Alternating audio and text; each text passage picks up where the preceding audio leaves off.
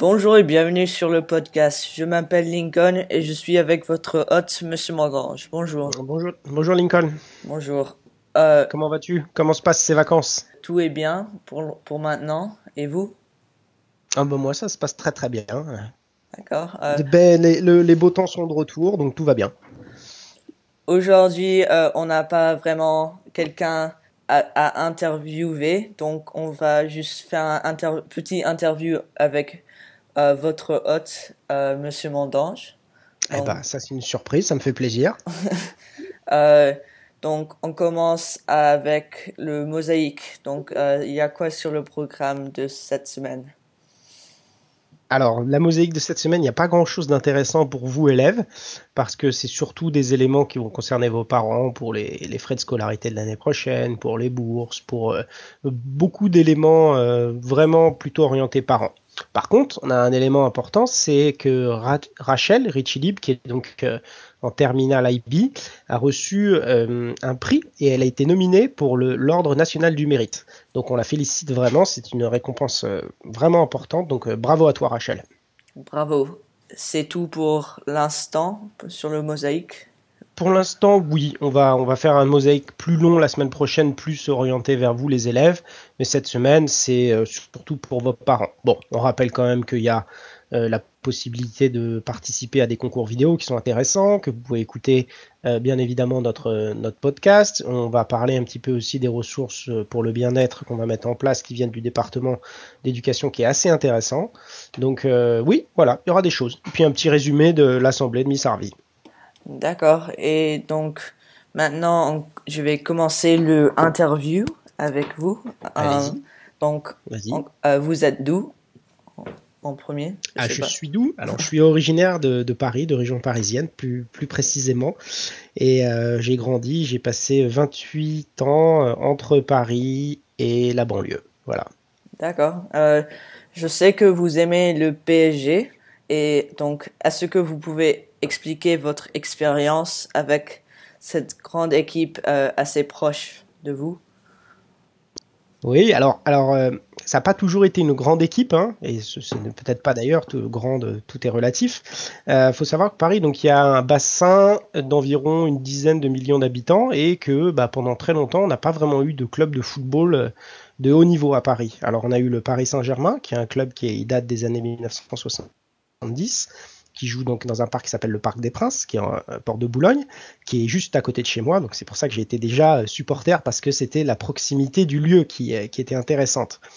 Et ce club, donc, il a eu des, moments très creux et puis il y a eu des moments de gloire, notamment récemment.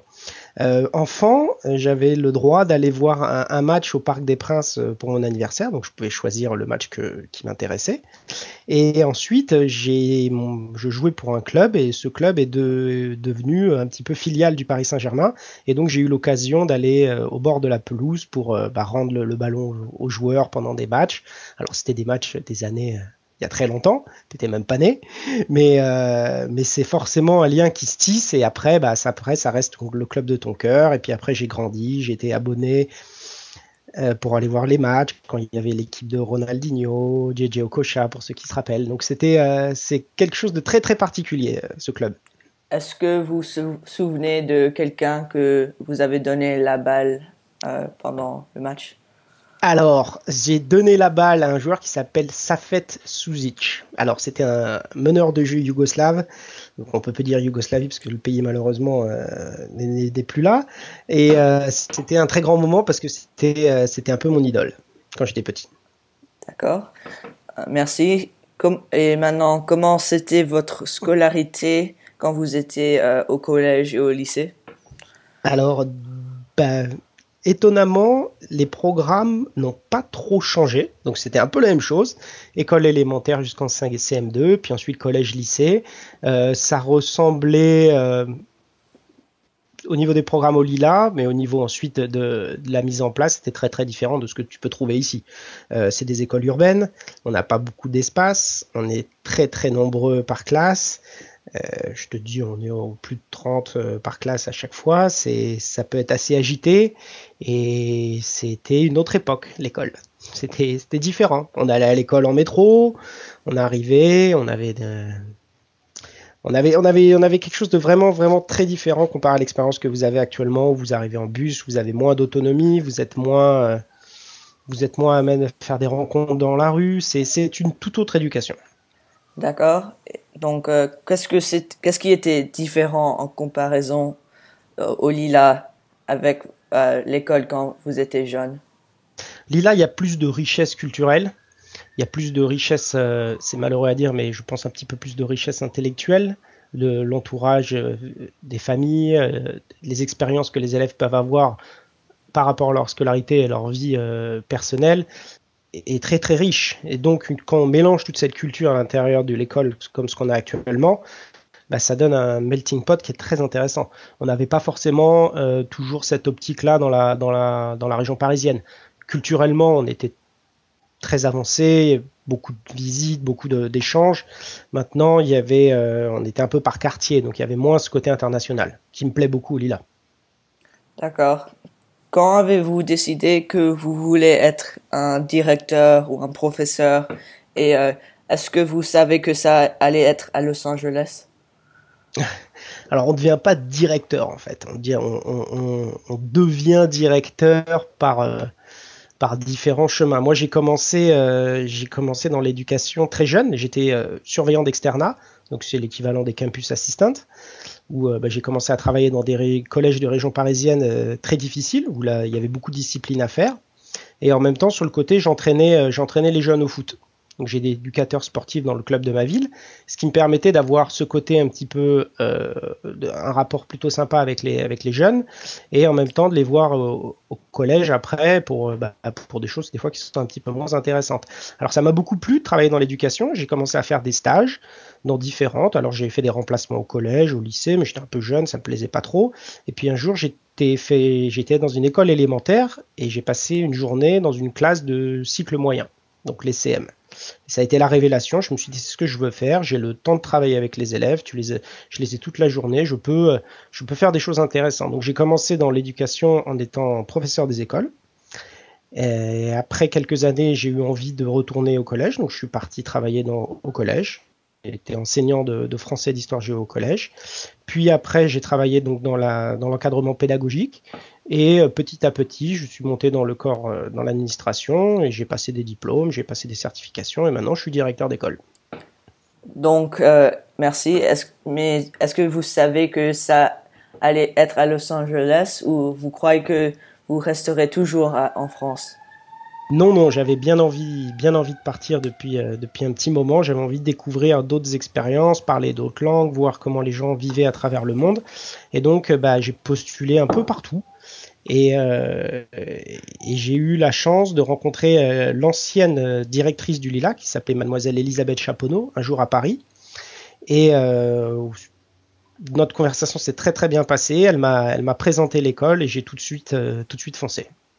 D'accord. Quand vous avez devenu directeur, est-ce que vous avez eu de l'inspiration de quand vous étiez élève pour ramener au Lila? Bien évidemment si tu savais tout ce que j'avais envie de faire quand je suis arrivé en poste et puis ensuite je me suis rendu compte que tu pouvais pas tout faire parce que c'était peut-être pas dans le, pour le bien des élèves mais oui oui j'avais envie j'avais envie d'avoir un petit peu plus de fun comme on dit.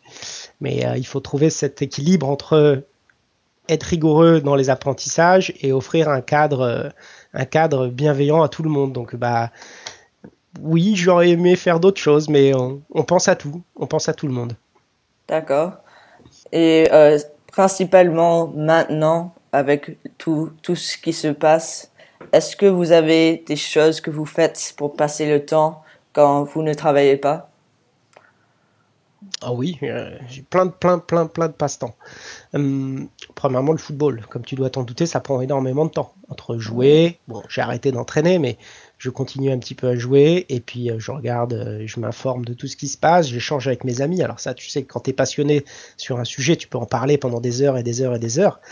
Euh, j'aime aussi beaucoup cuisiner. Avec ma femme, on a, on a une entreprise où elle fabrique des gâteaux, elle fait design des, des, gâteaux magnifiques. Donc bah, je l'aide dans la conception des recettes et je l'aide un petit peu à la réalisation des produits par moment. Donc oui, entre la cuisine, le football, ça y est, on est, on est bien occupé. D'accord. Je ferai la même chose. Euh, Toi aussi oui. Euh, et finalement, j'ai entendu que votre femme est sur le point de donner naissance à votre enfant. Est-ce Mhm. que vous êtes prêt?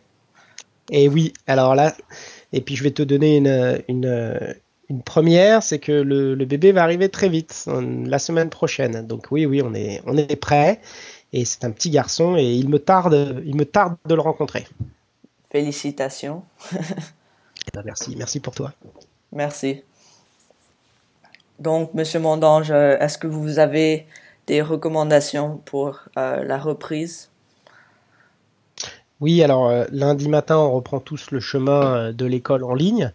Alors, vous avez passé plusieurs jours à la maison, vous êtes peut-être un peu décalé, couché un petit peu plus tard. Donc là, ce qui va être important pour vous, c'est de reprendre vos habitudes, votre routine. On va instaurer avec Mylène et l'équipe de surveillants un temps d'accueil de 5 minutes avant chaque classe. Vous pouvez venir, vous vous connecter et euh, vous aurez des surveillants, Mylène, qui pourront euh, commencer à discuter un peu avec vous pour euh, remettre votre cerveau en état de marche. Donc voilà, on compte, on compte sur vous pour être à l'heure et, et être prêt à apprendre en ligne. D'accord. Donc, euh, merci, Monsieur Mondange, et Mhm. merci à tout le monde qui a écouté cette, euh, cet épisode du podcast. Euh, si, si vous voulez être sur le podcast, vous pouvez m'envoyer un email ou demander à Monsieur Mondange. Merci. euh, donc, merci d'écouter et à bientôt.